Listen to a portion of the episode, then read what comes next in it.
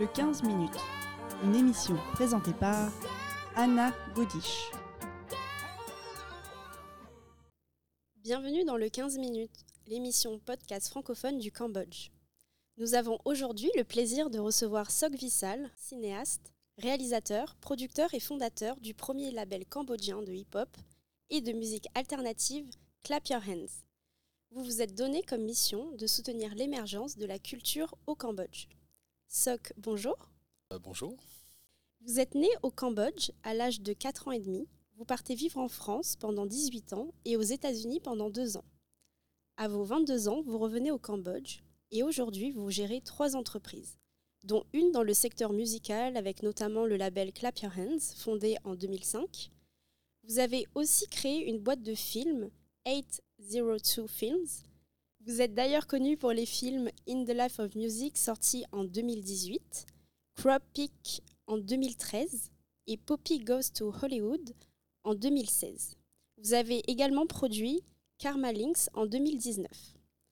Enfin, vous avez une entreprise permettant d'accompagner les boîtes de production étrangères à venir produire au Cambodge.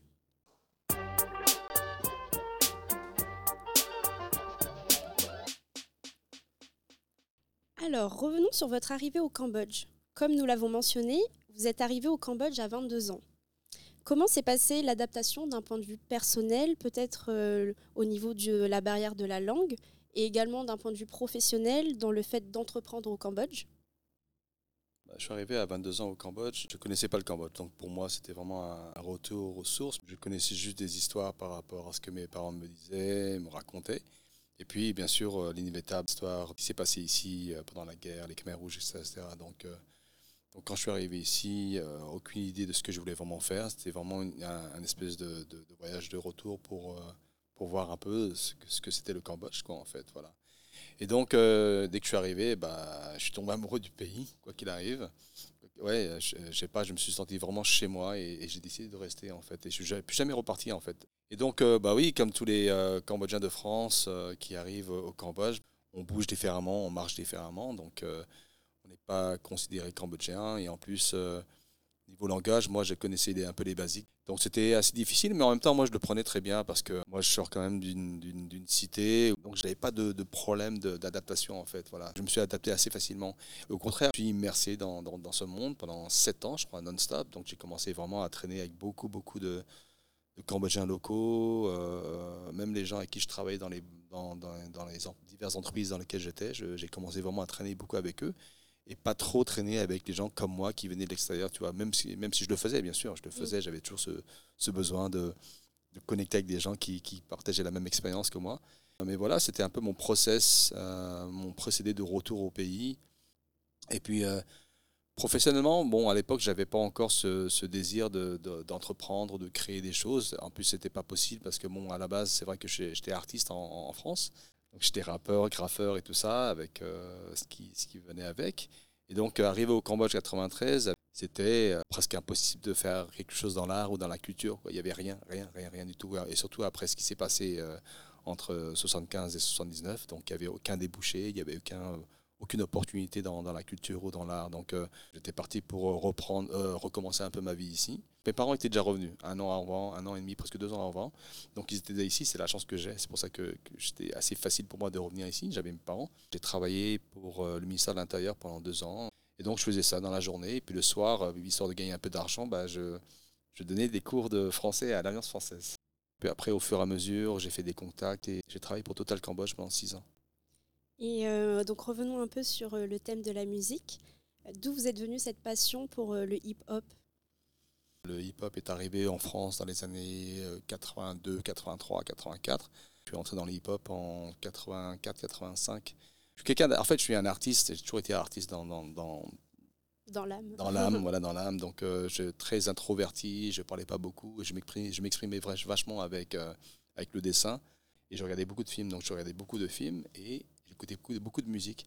Et en fait, le hip-hop, euh, c'est arrivé d'abord euh, avec euh, le graphe. J'étais pas bon danseur, donc je suis parti dans le, dans graphe. Et, au fur et à mesure, on a décidé avec mon groupe de rapper, en fait, tous ensemble. Voilà. Et c'est comme ça que je suis rentré dans le rap. Et puis, je pense que je suis quelqu'un qui écrit, bien, en fait. Et donc, c'est comme ça que je, suis rentré dans le rap. a fait quelques concerts à Paris et dans la banlieue. On n'est pas devenus des superstars, mais on était connus un peu dans, là où on habitait. Et comment vous avez réussi à amener ce style musical au Cambodge? En fait, on l'a pas vraiment emmené. Je pense que les années 90 étaient vraiment l'année où le hip-hop est devenu une musique qui avait beaucoup d'influence dans, la culture générale en Amérique, mais aussi en Europe, et qui commençait à se propager un peu partout dans le monde. Et donc, quand le Cambodge s'est ouvert au monde, et le, bah, Cambodge s'est ouvert en 93, le hip-hop est devenu euh, le genre de musique un global, qui est devenu ce phénomène un peu global. Et à l'époque, ceux qui revenaient au Cambodge, la musique qu'ils apportaient avec eux, c'était du hip-hop. Et c'est ce que c'est la musique qu'on partageait avec les gens locaux, même si eux ne comprenaient pas encore à l'époque. Quoi qu'il arrive, les Cambodgiens de l'époque étaient vraiment ouverts à, tout ce qui était nouveau. Tu vois, tu vois ils, étaient, ils étaient à l'affût, ils écoutaient. Ils, voilà. Et donc, ce n'était pas une mission, c'est un truc qui s'est passé comme ça un peu naturellement. Mais c'est vrai que un moment, avec un copain à moi qui s'appelle DJ Soap, qui est un des précurseurs du hip-hop avec, euh, avec moi, on, a commencé à essayer de, de, de, promouvoir ça. C'est quand lui a, arrêté, quelques années après, que moi j'ai repris le, flambeau en fait. Et là, et, je me suis pas arrêté après. Mm. Voilà. Oui, donc c'est euh, à ce moment-là, après que vous avez créé euh, le label voilà. Clap Your Hands Voilà, Clap Your Hands est arrivé en 2005. Et donc, euh, j'ai fait mon premier, album, mon premier album en tant que producteur. C'était en 2001, je crois, 2001, 2002. J'ai sorti deux albums. Ce que je faisais, c'est que je, produisais, je, je samplais des vieilles chansons cambodgiennes des années 60-70 et je les transformais en, en instrumentaux hip-hop. Et puis, comme j'avais pas de rappeur, bah, je prenais les, vocaux des rappeurs de mon, de mon pote, DJ Soap, et je les prenais, je les mixais avec mes, mes, instrumentaux. Et je sortais ça comme des albums à l'époque. J'ai sorti deux albums. Et euh, ces albums-là étaient un peu, on les trouvait sur les marchés. Bah, J'utilisais un peu le, le, réseau du piratage euh, de l'époque. Et avec la propagation de la musique, les gens ont commencé à me contacter. Et donc, euh, j'ai eu beaucoup de rappeurs qui ont commencé à me contacter, à venir me voir et tout et tout.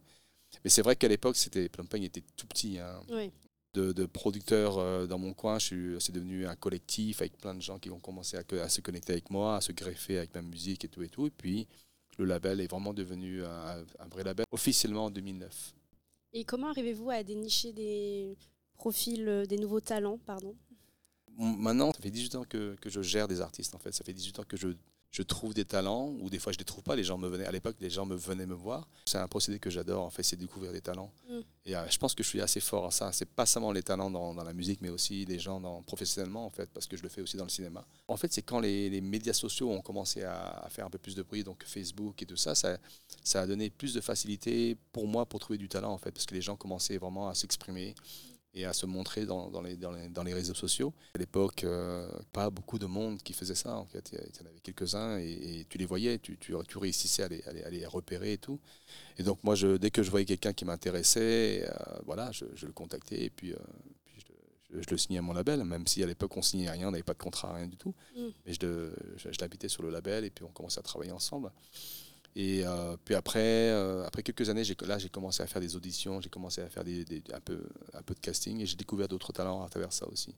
Comment, par exemple, un artiste peut-il se différencier des autres? Je ne sais pas comment dire, mais bon, euh, je moi je le sens. Ouais, c'est dans le feeling. ouais, ouais, dans le feeling. C'est vraiment dans le feeling en fait. Déjà, le fait que l'artiste travaille déjà sur sa, sa, propre musique et essaie déjà de faire ses propres trucs et, mm. et arrive à les partager, c'est déjà pour moi un, gros truc. Donc, puis après, je regarde un peu son, sa manière de chanter ou de rapper et je vois un peu ce qu'il dit. Je prends beaucoup plaisir en fait à, offrir justement à offrir cette plateforme où ils peuvent euh, de zéro ils peuvent devenir quelqu'un. En même temps, c'est pas facile. Je veux dire, gérer des artistes, les motiver, et ça, c'est, c'est, le, je pense que c'est vraiment le, boulot le plus dur dans, le label, c'est vraiment de les gérer.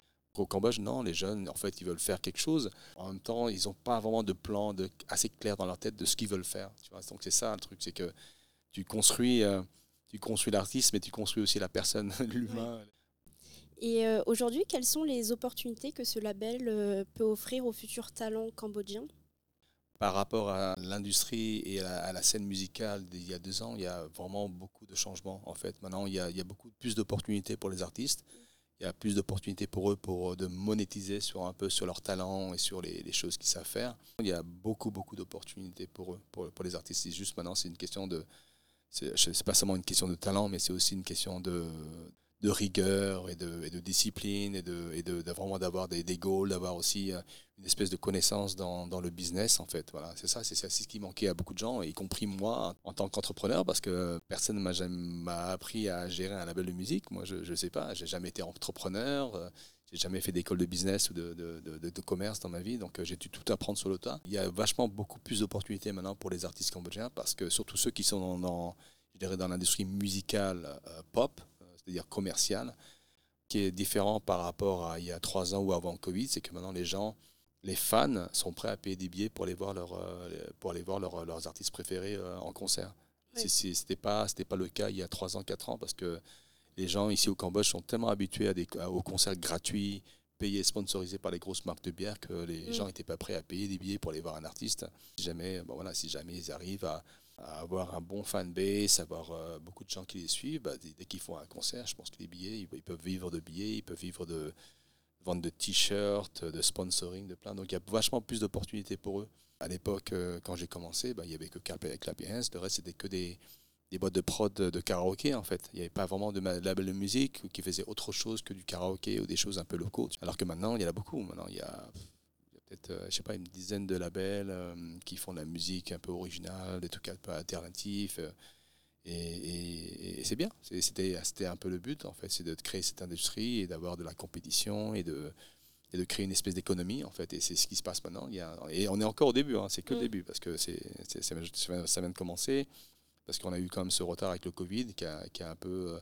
qui a un peu ralenti, mais en même temps, euh, qui a donné des opportunités euh, justement à ces labels, parce que pendant le Covid, tout ce qu'on faisait, c'était de regarder des films, écouter de la musique.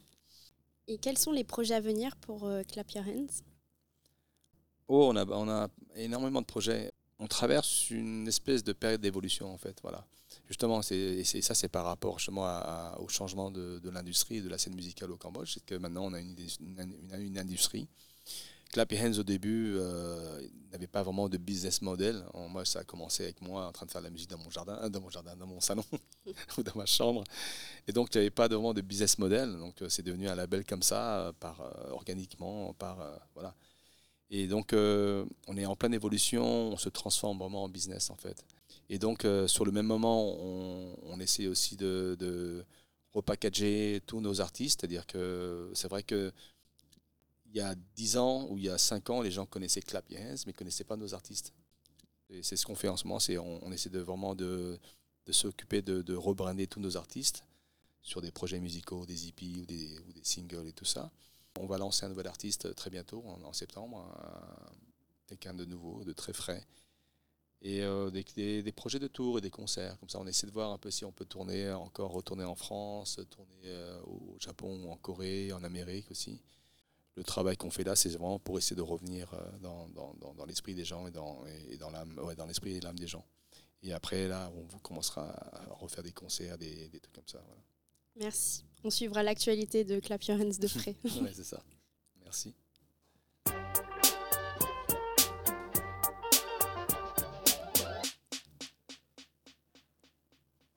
C'est déjà la fin de cet épisode du 15 minutes, le podcast de l'Institut français du Cambodge.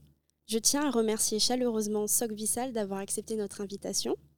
Je tiens également à remercier Amélie Gauche, Cyrielle Polo et Kanya Won pour la réalisation de ce podcast. Vous pourrez retrouver cette émission sur notre page Facebook, notre chaîne YouTube et notre site internet. N'hésitez pas à la partager et à bientôt.